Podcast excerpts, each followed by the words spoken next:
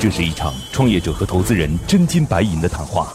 创业者要打动投资人，拿到百万至千万元融资；投资人要用专业和经验慧眼识珠。唇枪舌战中，又蕴藏着怎样的创投之道？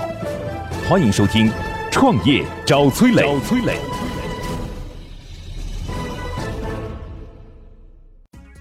我可以很明确的表达我的价值观啊，对，就是你的经营模式，其实我是无所谓的。如果你不会编程，你在这个社会上是没有办法生存的。第一条底线是什么呢？优旺永远不赚政府财政拨款的钱。今天的节目，我们主要探讨了以下几个问题：对于创业公司来说，做 TOB 业务为什么特别困难？流量的转化需要依托哪些点？欢迎收听今天的创业找崔磊。嗨，大家好，欢迎来到创业找崔磊，我是崔磊。马上有请出今天的投资人和创业者。今天投资人是来自于非常知名的投资机构盈动资本的刘辉。Hello，你好，刘总。嗨，你好，崔磊。OK。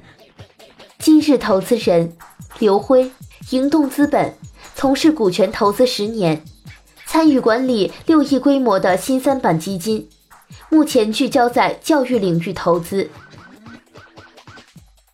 来，我们有请今天的创业者。今天创业者是来自于 U One 的刘念闪。Hello，你好，刘总。哎，你好，崔磊。今日创业者刘念闪，U O N E 创客 CEO，曾供职于同方知网、浙江省发改委信息中心。我简单介绍一下那个念闪的项目啊，他们这个 U One 呢，做的是编程教育的服务。像念闪他们做的内容是什么呢？就是他们不是说开那个。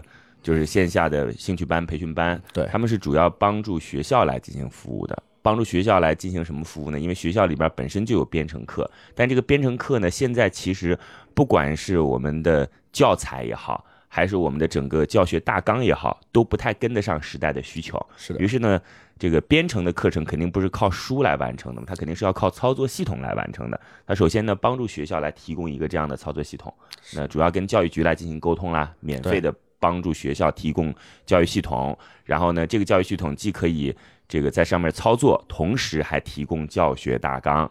那除此之外呢，还会去提供一些教材，甚至是辅材。当然，这就开始赚钱了啊，因为教材我不能免费送给你吧，对吧？辅材我不能免费送给你吧。然后再接下来，他们会考虑就是把线上的课程再加一些愿意去付费来完成的，对吧？就是你免费的有，付费的也有，就相当于流量引进来之后。让用户开始愿意买单，然后再接下来呢，他们可以去跟这些家长，然后进行联系，比如说让学生购买一些这个硬件类的东西，因为我们知道乐高为什么能够这么火，不仅仅它是个玩具，其实它在很多场景下是个编程式的东西，你要让那个游戏动起来，对，积木动起来，OK，所以他们也会卖一些类似于像这样的玩具啊，包括游学等等等等。对，但是目前呢。这个项目还属于一个比较早期的阶段，呃，念闪过去做了一个兴趣辅导班，应该算是另一个项目，也拿到了几轮融资。这个呃编程培训班算是原来那个项目衍生出来的一个子项目。是的，目前还没有什么太大的营收。据说呢，跟这个某省啊，就是我也不具体说哪个省了，万一他是骗我的，自己打自己脸是吧？跟某省的教育部门已经谈好了，明年可能会采购他们的教材。然后，而且是数十万册吧？对，好，基本情况就是这样。我应该描述的差不多了吧？对，非常准确。好，这样吧，接下来的时间留给我们的投资人，来自于国内知名的 VC 投资机构银动。哎，你们其实也不算是 VC 了，应该从早期到 VC，然后甚至想去布局更后端的东西，对吧？对吧？啊，那个有请银动的刘辉总向我们今天项目方提问。嗯。接下来，投资人和崔磊将对项目的细节展开提问。刀光剑影中涌动着怎样的商业智慧？短兵相接里蕴含着怎样的创业之道？投资人的发问，创业者能顺利接招吗？接招吗好的，在这儿我要说一下哦，与优秀的人为伍，找到志同道合的人非常重要。我们的乐客独角兽创业者社群已经有一万多名优秀的创业者了，无论你是什么行业，在这儿都能找到匹配你的资源，一起抱团取暖。而且每天都有经验丰富的创业者在这儿分享营销管理的经验和知识。不少伙伴通过社群找到了配合默契的合伙人，甚至找到了自己项目的天使投资人。感兴趣的小伙伴可以在网上搜索“乐客独角兽”，加入我们。对于创业公司来说，做 TOB 业务为什么特别困难？对教育的理解啊，因为编程我们看过很多的一些项目啊，呃，我们对编程的理解也有，当然这个这个市场上我刚才说了，就是层次不同，呃，这个教育的人员的这个整个这个阶段不同，那你整个的一个商业模式也是不同的。那刚才我听的这个今天的咱们这创客的这个刘总讲过，说你是做 to B 业务的，对吧？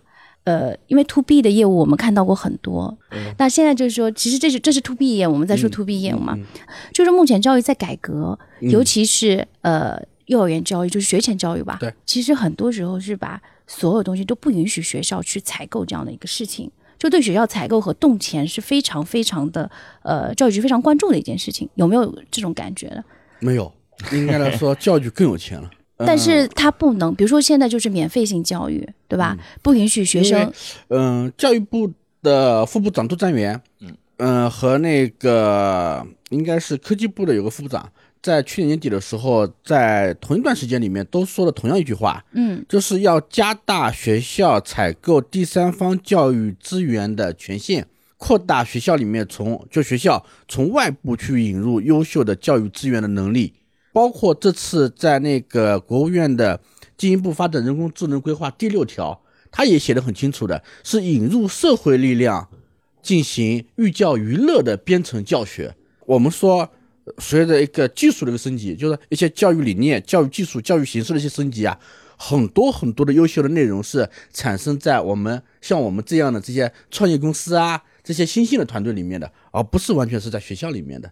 这个我知道啊，就是因为我们也做过很多的一些 to，呃，尤其是在大的 PE 类项目当中嗯，to B 的一些非常多，吧？对对对因为它会采购一些，嗯。在这种采购当中，其实我我们再往回看，看到创业型公司，就我们不太会建议，我们也不太会找很多创业型公司去做 to B 业务的，因为 to B 业务其实是一个非常困难的一件事情。嗯而且背后的一些，就是你你你的技术能力，尤其是说，比如说我技术非常好，嗯国内 number one 的，那我觉得采购你是没有问题的。嗯但一旦有竞争，就是说就是门槛比较低的情况下，采购就形成了一个、要不就低价竞争，尤其在这个政府目就是现在这样的一个阶段啊，对就是我们对创业公司去做 to B 业务的时候，我们是非常谨慎的。是的哎，我理解。您您看，嗯，您说，啊，呃，优望在成立这家公司的时候，我们给自己划了两条底线。嗯，第一条底线是什么呢？优望永远不赚政府财政拨款的钱。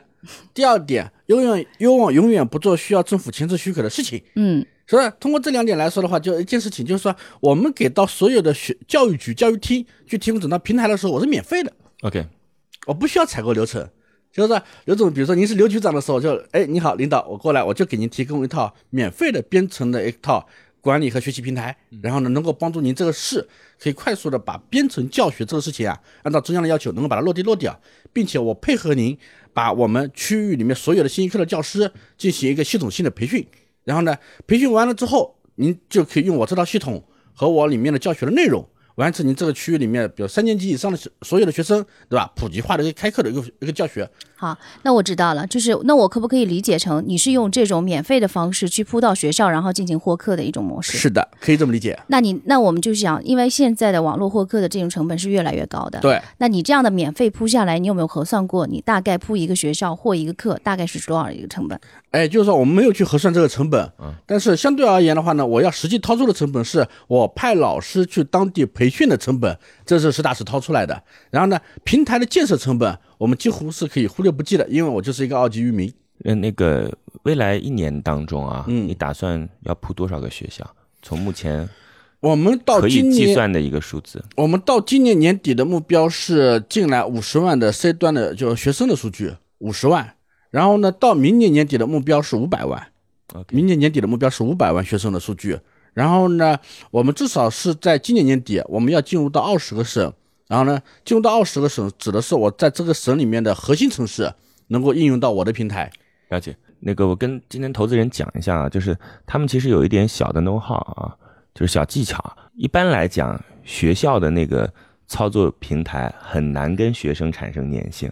什么意思呢？就是我在学校里边不是得上课嘛，呃，上课的结果就是你得做出一些作品来。对对，然后他把那个作品呢放到了那个作品展示平台当中去，也就意味着说，学生做的作品是在他的平台当中留存下来的。对，那未来学生跟别人显摆，对吧？或者包括学生分享学生他妈跟别人显摆，你看这是我儿子做的小游戏，是吧？那炫下海嘛。那都要这个通过他的这个平台展示出去，这就算是他的一个小技巧吧，就是把是的，用户留下来的一个方式。否则光在学校上完课，学生是肯定不会留的。是的，OK，嗯，我们其实，在做这个事情里面的时候，我重点解决的是一个政府的痛点，就是第一个他想做，第二个他没钱，第三个是老师没能力，嗯，对吧？第四个家长有这个需求，OK，我把这些问题都帮你解决掉，然后呢，您就下个通知，下个文件说我们要上课，然后呢，学生的数据啊就进来了，所以说我获取单个 C 端的边界成本其实是非常低的，这是其一。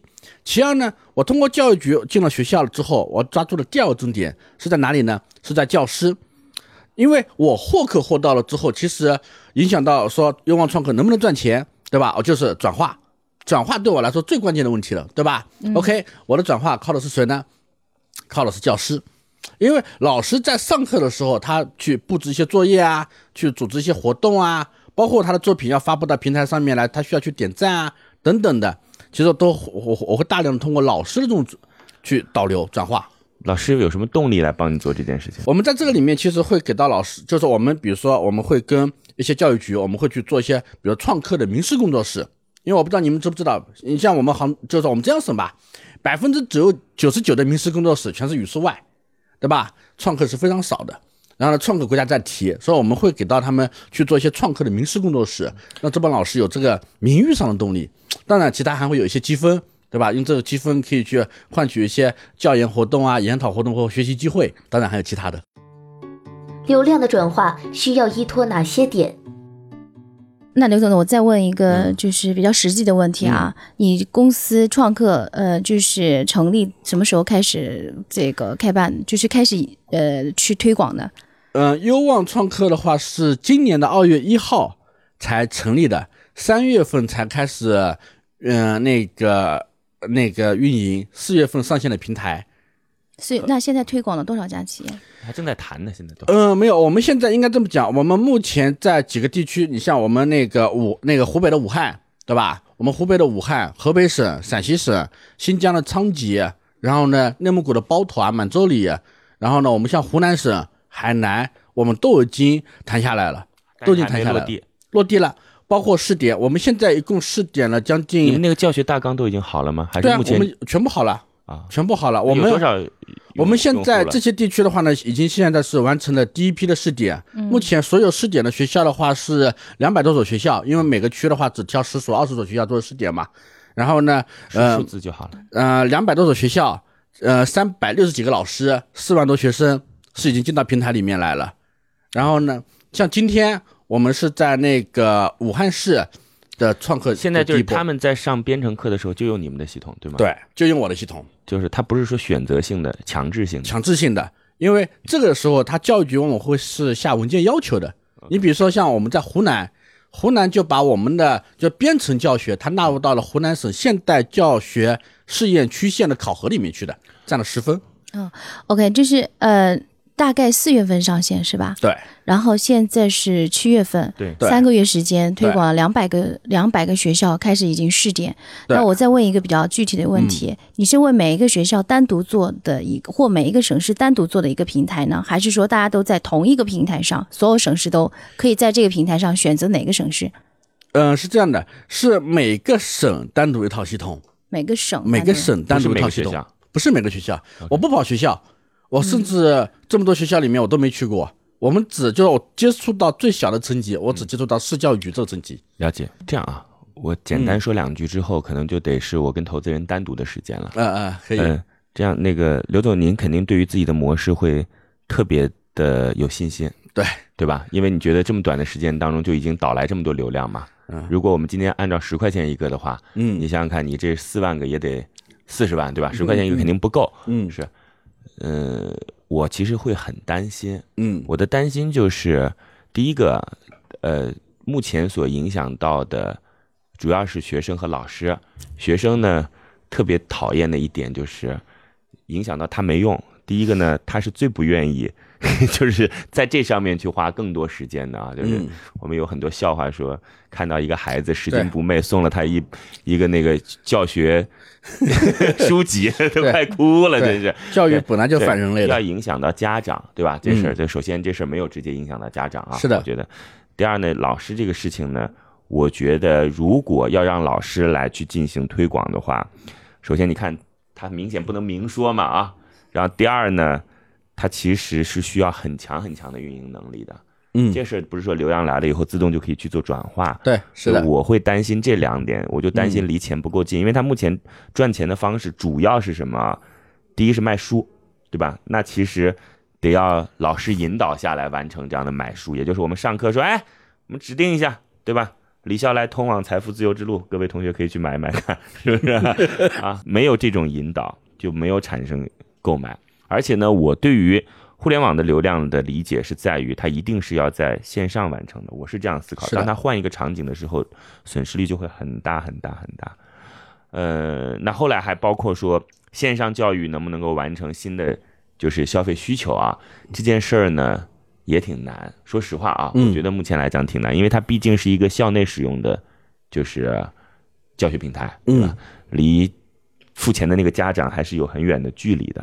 嗯而且这个信息的交互者其实是那个学生，就是那个学生要告诉他爸妈说我要我要我要才行，所以老师变成了一件很关键的事情。嗯就老师变成了就是你得既卖教材，嗯又得告诉别人说来来来，那个这里边有一个小课，花二十块钱，让你爸妈掏钱买了它。嗯是，所以我是很担心你的这个所谓的转化的那个支撑点的老师啊，嗯能不能完成他应当就是去担当具备的这个能力角色？对对嗯嗯大概是我的担心。嗯嗯你有什么要讲的吗？嗯嗯，我们这两点其实都考虑过，因为我们回回过头来说，其实我我进入到学校只是获客的方式，简单点告诉我哎。，其实后后期的话，其实运营的话，因为我们在获客的时候，其实我们已经完整的会拿到家长的数据了。其实我还是会通过后期的一些针对于家长的一些为什么，会能拿到家长的数据？很简单，因为我所有的在学生数据导入的时候啊，父所有父母的数据啊、联系方式啊、学生姓名啊，填写的是吗？对我是全部一次性一次性导入的，就是很简单，就是您的小孩导入进来的时候，您就会收到一条短信。这些内容我都很敏感，就不管是老师还是家长的信息等嗯等，我前还是一般来讲不会参与到，就是我我提到啊和有一些大方向可能会有一些背离的项目当中，就我可以很明确的表达我的价值观啊，对。就是你的经营模式其实我是无所谓的，你告诉嗯别人说，你告诉我说你是通过分佣的模式等等，反正不要涉及到三级、二级，这这些我都无所谓，对。关键是在于获取信息的方式，包括来进行转化的那个角色，他是否本身它是纯市场化的，还是说还还有一些可能不能进行市场化的嗯。行为？对，这这我都很担心。有一点我要强调一下哦，已经有二百九十六位创业者通过我们拿到了投资人总共十个亿的投资意向了。如果你的项目需要对接投资人，或者你想找到好的项目进行投资，都可以加入我们的创业者社群乐客独角兽。这里已经汇聚了一万多名创业者小伙伴，每天分享营销管理的经验和知识，在你的行业、你的领域都有丰富的资源等你来挖掘。感兴趣的小伙伴可以在网上搜索乐客独角兽，加入我们。现在，投资人已对创业项目大致了解。那么这次创业者前来谈判，他的理想融资金额是多少是多少？来，刘总，在离开之前，我想问一下，你们这次要多少钱？嗯、我们这次总共是准备融一千五百万。好，那我们暂时离开一下，然后我跟投资人再进行一番私密的沟通之后，创业者再重新回来。现在，创业者已经离开谈判现场，只剩下投资人与崔磊。卸下所有的含蓄，他们会对创业者给出怎样的评价呢？创业者暂时离开，今天的投资人来自于银动资本的刘辉。刘辉总，呃，你认同我的看法吗？嗯我认同你的看法，，OK，因为我觉得这个目前来说，这种创客教育，就像您付费的是家长，如果他这种模式是，就是我以高考辅导这种为主，然后由学校去切入，有成绩的这种考核目标的话，我觉得是没有问题的。但如果他往下去小学、初中这种没有很多的一些标准化的一些东西的话，我觉得是家长其实是不愿意去付费的。哎，再加上我觉得创始人的背景也是一个非常大的一个呃局限性啊。你刚才说的其实是一种 to C 的模式，对吧？对，就是会有一种互联网做 to C 的，他以前就是做 to B 的，对对。所以说他的思维模式那个灵敏度可能不够。哎，对，他的模式就是 to B 的模式，路子不够。对，应该怎么讲呢？我说的路子不够也不是指的，因为他其实路子有些也打些的擦边，但是真正做 C 端的那个路子是很野很野的，你知道吗？就是就是就是呃，思维方式不一样。对对，行吧，那就这样吧。那我们有请他重新回来。乐客独角兽创业找崔磊，It's show time。欢迎创业者重新回来。那个聂山总，这样啊，就是说实话呢，我得很诚恳的讲，嗯，我的理解可能是不够的，嗯，就对您的项目的理解是不够的，嗯，但是也许，嗯，我比你想的要更深一些，这都有可能。对，这事儿就很难讲。对，我觉得你现在最大的问题是盈利。呃，不不不不不不，我觉得对于流量的定义有问题。这两个意思，一个是什么样的流量是更为有效和可转化的流量？因为不转化，所有流量都是扯淡。对，是的。第二个呢是，除了这种方法之外，还有没有其他由用户更主动的行为加入的流量？就这两点，其实，反正我今天跟您说，嗯，希望有一天您对这个。把握能很强，就这点如果把控很强了的话啊，嗯，基本上做啥都能成，对，啥都能。这个我理解，对，行吧，那就这样吧。我们来听听今天来自于银动的这个刘辉给出一个最终怎样的结果，好吗？悬念即将揭晓，投资人是否会对创业者 say yes？让我们拭让我们拭目以待。好，我们来看一下今天来自于银动资本的刘辉给出最终的结果是。待定。哦来，刘辉总，告诉我原因。呃，早期投资很多的，比如说引动是关注在互联网领域当中的，其实对流量的变现以及这个流量的这个呃怎么去增长流量，其实非常关注的。我跟你讲啊，引动流量的理解极为深刻。嗯，你你知道有多深刻吗？就中国的上一个阶段的流量啊，因为我觉得这一阶段流量一定不是微信了，头条系了，我认为是这样啊，就是腾讯系的流量当中。营动生态拿了好多好多，你知道开始众筹吗？嗯，知道吧？嗯，不要以为开始众筹是一家内容公司，也不要以为开始众筹是一家金融公司，开始众筹本质上是一家流量公司。嗯，就在最早的时候，那就是中国玩流量最火的一批人。那营动是他们的投资机构，而且不但是投资机构啊，还算是亲密战友。对，所以所以这事儿包括投的五幺信用卡，为什么能够获取到大量的流量？对，这事儿。回头真的是可以去跟他们聊一聊。呃，因为呃，作为 PC 端的流量的话，就是刚才我跟崔磊也就是聊了一下，就是怎么样去转转变成，因为已现在已经是移动互联网时代了，就是您在做 PC 端的时候，能否能够适当的转到这种移动端来，其实是对于你流量变现一个非常关键的一个点。OK，对，好吧，嗯，那就这样，那非常感谢。OK，我们可以再来进行沟通。然后，如果我们有理解不到的地方，还希望您多包容，好吗？没事，没事，没事。那就梦想加速度，创业找崔磊，再见。今天的节目就到这里了，非常遗憾，创业者的项目被投资人待定。最后给大家留一个小问题：编程教育现在是热门时期，你觉得还有哪些领域的教育会像编程一样大火？欢迎在评论区给我们留言哦。幸运听众将有机会免费加入乐客独角兽的创业者大家庭。感谢启迪之星、杭州 WeLink 对本节目的大力支持。每个清晨，无论你是在拥挤的地铁，还是在汽车的车厢，地铁还是在汽车的车厢，戴上耳机，打开音响，你就站在了创业投资的最前沿。创业投资的最前沿。每个夜晚，无论你在公司还是家中，打开微信。你都可以和来自全国的一万名创业者，在乐客独角兽社群里共同学习成长。各位听众朋友，大家好。每个周末，不论你在钱江两岸还是在珠江三角，走出家门，你就可以参与到乐客独角兽会员当地线下聚会交流。那么今天，呃，我跟大家分享的。乐客独角兽三年时间，帮助一万名创业者在孤独的创业之路上勇往直前。乐客独角兽聚焦投资百课时干货分享，思考有理有据，要合作不空谈，要合作不空谈。乐客独角兽汇聚最优秀的创业者。乐客独角兽汇聚最优秀的创业者。加入乐客，拯救你的创业人生。我是李阳，我是创丰资本的郭珊。庐山资本的同乐客独角兽，每个梦想都值得尊重。